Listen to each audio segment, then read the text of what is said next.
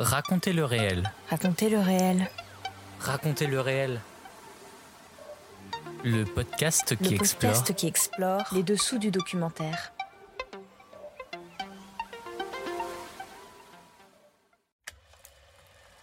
Hors série, le FIPADOC continue.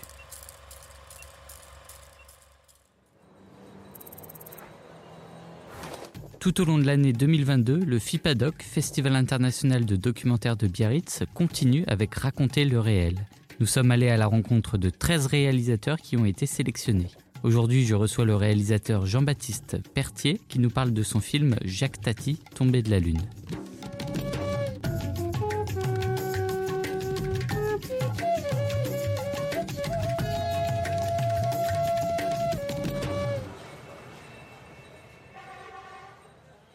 J'ai réalisé euh, ce film qui s'appelle euh, Jacques Tati, Tombé de la Lune.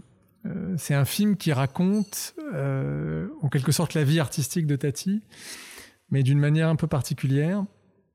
En fait, ce qui m'a frappé dans, cette, euh, dans cette vie-là, euh, c'est qu'il y a une phase euh, où en quelque sorte tout lui sourit. Euh, voilà, il fait des films et finalement chaque film a un peu plus de succès que le précédent. Euh, il fait d'abord Jour de fête, qui est un film vraiment bricolé avec quelques bouts de ficelle. Et puis euh, le film finit par sortir euh, et remporte un très très grand succès auprès du public. Ensuite, il se dit je vais faire un film un peu plus important, c'est Vacances de Monsieur Hulot. Même, même histoire, il a du mal à le faire, c'est pas simple de tourner l'été comme ça, euh, dans une station balnéaire. Et puis bon, finalement, ça marche, le film sort, énorme succès, non seulement en France, mais aussi euh, aux États-Unis, en Angleterre, etc. Il se dit, je vais faire un, film encore plus important. Il fait Mon Oncle, qui est son premier film en couleur, premier film qui tourne en partie en studio. Et mille difficultés, une post-production extrêmement longue, etc. Mais là encore, le succès est au rendez-vous. Mon oncle sort euh, euh, dans toute l'Europe, aux États-Unis. Euh, Jacques Tati remporte l'Oscar du meilleur film étranger. Donc voilà, là il arrive un petit peu au, sommet en quelque sorte. Et puis il se dit, bah, je vais faire un film en, encore plus important. Et là il se lance dans Playtime. Et Playtime, ce sera à la fois son chef-d'œuvre et en même temps le film qui va provoquer en quelque sorte sa chute puisque ça va être un naufrage financier euh, extrêmement, extrêmement euh, violent. Pourquoi avoir euh, choisi de, de s'attaquer à un monstre du cinéma français euh, Donc, pourquoi avoir fait ce film? J'avais réalisé un documentaire sur Buster Keaton il y a quelques années et je savais que Jacques Tati était un très très grand admirateur, un très grand fan de, de Buster Keaton. D'ailleurs, quand il va à Hollywood en 1958 et qu'il remporte l'Oscar du meilleur film étranger, on propose à Tati, euh, on lui dit qui vous voulez rencontrer parmi les grandes stars hollywoodiennes du moment. Et il dit non, non, moi ça m'intéresse pas de rencontrer les grandes stars hollywoodiennes du moment.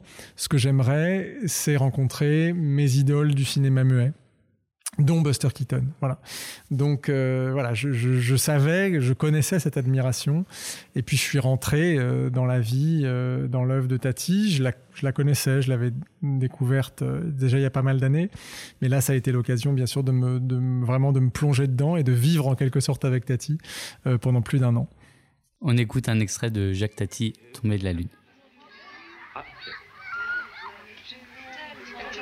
Ce personnage qui va entrer tout droit dans l'histoire du cinéma, c'est Monsieur Hulot. Individu rêveur, quasiment muet, que Tati rend immédiatement reconnaissable à son allure et à ses accessoires. Monsieur? Ah bon? Monsieur? Hein? Comment? Euh, euh, Vous permettez. Hulot. Hello. Ah.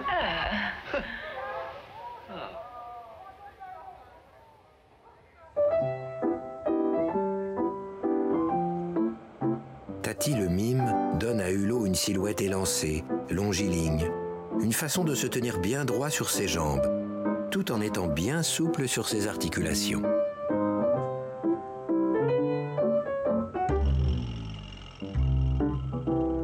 Mais surtout, Tati offre à Hulot une façon de déambuler qui n'appartient qu'à lui.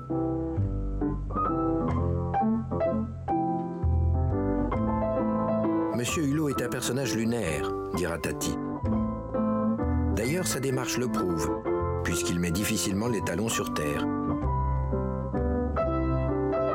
Il ne met que la pointe des pieds et il essaie de se rapprocher de la Lune.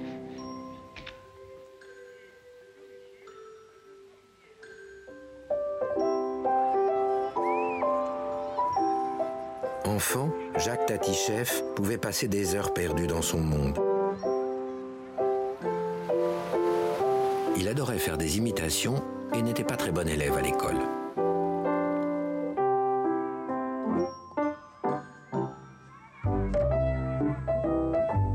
J'ai eu la chance d'aller au coin assez souvent.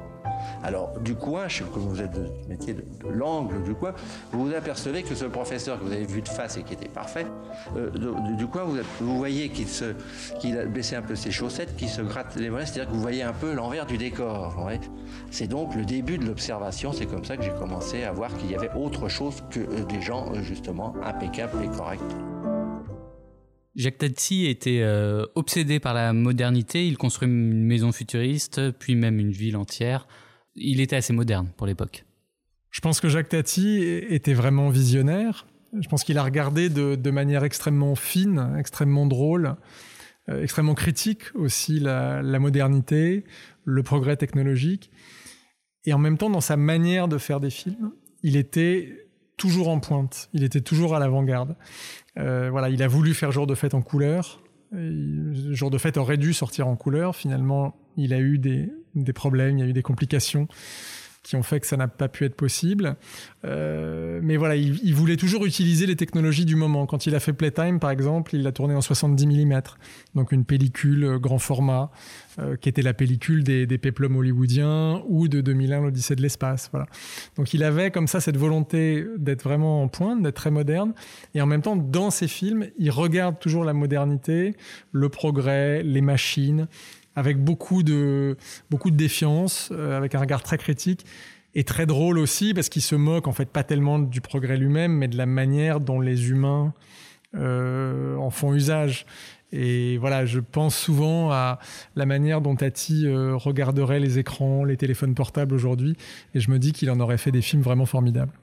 C'était quelqu'un de, critique un peu vers quand même la, modernité, donc la société, mais aussi avec beaucoup d'humour. Ouais, je pense qu'il y a eu un peu un malentendu autour de Tati qu'on a parfois vu comme, euh, euh, on dirait aujourd'hui, un peu réac ou un peu anti-progrès.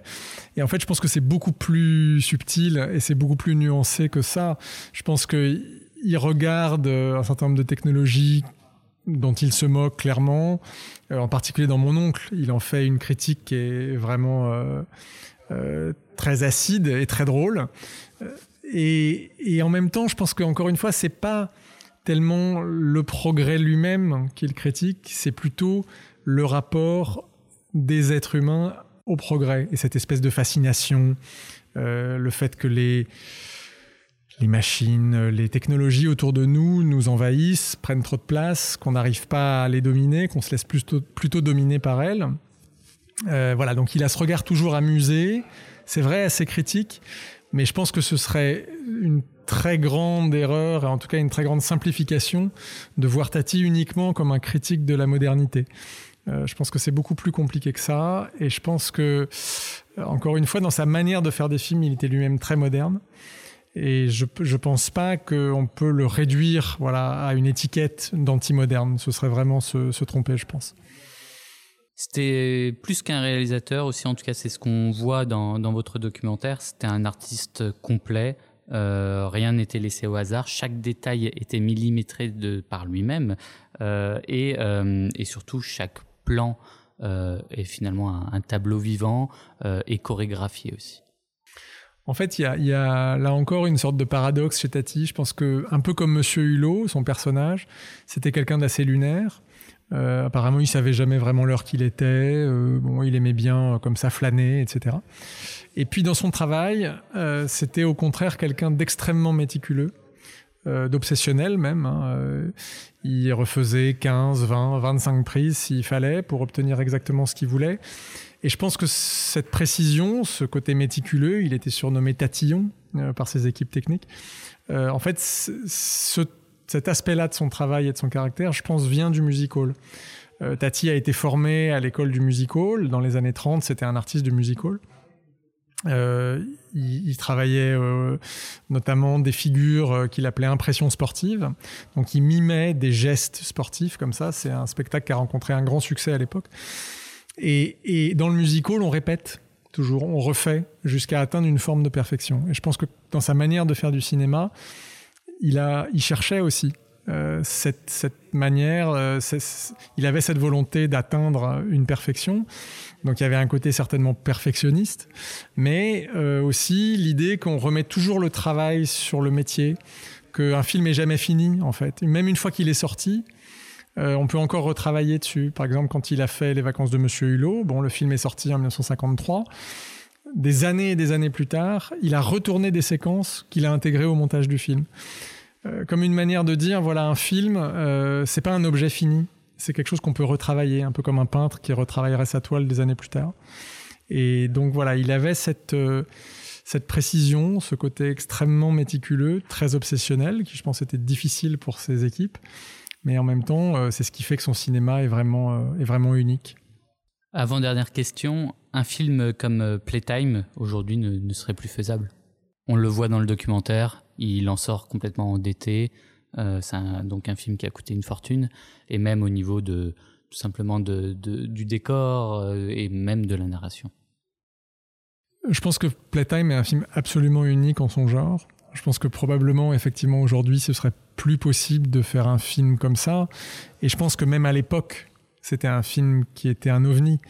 Euh, voilà, il y a, un côté extraterrestre. Il y a un côté extraterrestre chez Tati. Hein. C'est euh, François Truffaut qui dit au lendemain de l'avant-première de Playtime, il dit euh, c'est comme si c'était un cinéaste martien, Tati, qui venait sur Terre et qui filmait euh, comme personne en fait, parce qu'il a un regard qui, qui est le sien, qui est absolument unique, qui est un regard un peu venu de la, venu de la Lune, voilà, venu de l'espace.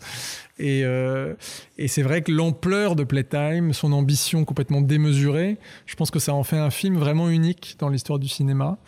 Euh, c'est un film qui a, avec lequel Tati à la fois est allé vraiment au bout de sa vision, et c'est en même temps le film qui l'a ruiné. Dernière question, quelques mots pour donner envie aux auditeurs de raconter le réel, de regarder votre documentaire Jacques Tati tombé de la lune, qui est diffusé le 4 février sur France 5 ou disponible sur France.tv. Ce que je dirais aux auditeurs qui auraient envie d'aller voir ce film, c'est que je, leur dirais que d'abord, il y a une bonne chance de sourire ou de rire, et puis peut-être euh, aussi, si ce n'est de pleurer, en tout cas de, de ressentir euh, une émotion que moi je trouve assez poignante. Voilà, de voir un homme qui va absolument au bout de ses, de ses rêves et qui en paye le prix. Euh, voilà, c'est aussi un film sur ce que c'est qu'un artiste et ce que c'est qu'un cinéaste qui est prêt à aller au bout du bout du bout, quitte à ce que ça provoque sa ruine, mais au moins il a fait le film qu'il voulait faire. Euh, voilà, donc euh, il y a une... tout le début du film, on est plutôt dans la comédie, on, se marre bien, je pense, et puis au bout d'un moment, le ton change un peu et on est sur quelque chose de plus grave. Voilà. Et puis la dernière chose que je dirais, c'est que je pense que Tati nous parle encore aujourd'hui. Et ça, c'est toujours très fascinant de voir des films qui ont été faits dans les années 50, 60, parfois même plus anciens, et qui en fait sont toujours d'aujourd'hui. Et Tati, ce qui nous raconte à sa manière assez unique, avec un rythme un peu déconcertant, avec euh, sa manière de faire des films qui est vraiment la sienne, et ben en fait, il nous parle aussi à nous aujourd'hui, en 2022. Et ça, c'est très très fort, je trouve, de se dire que des œuvres qui peuvent être euh, voilà, vraiment reculées, vraiment euh, anciennes, ont toujours une très très grande pertinence et, et, nous continue de nous faire rire, continue de nous faire pleurer, continue de nous, continue de nous interpeller et continue de nous faire voir le monde autrement. Je pense que quand on a vu les films de Tati, on regarde la vie pas tout à fait de la même manière. Et ça, c'est quand, même, c'est quand même quelque chose de très précieux et de très rare. Merci beaucoup Jean-Baptiste Pertier. Merci à vous. On rappelle que votre documentaire Jacques Tati tombé de la lune est visible gratuitement sur France 5 le 4 février ou sur France.tv. Vous qui tout au long de l'année vivez dans l'énervement, l'agitation, le tumulte, vous y pensez. Vous qui passez la plus grande partie de votre existence dans les bureaux, les usines, les ateliers, vous y pensez. Vous, commencez déjà à avoir des obligations et des soucis. Vous, que les responsabilités accablent. Vous, mademoiselle. Vous, monsieur. Eh bien, réjouissez-vous, car bientôt, vous allez tous partir en vacances. Voici l'été. Voici la plage. Voici un film où vous allez retrouver toute l'atmosphère des vacances. C'est la grande révélation comique de jour de fête, Jacques Tati.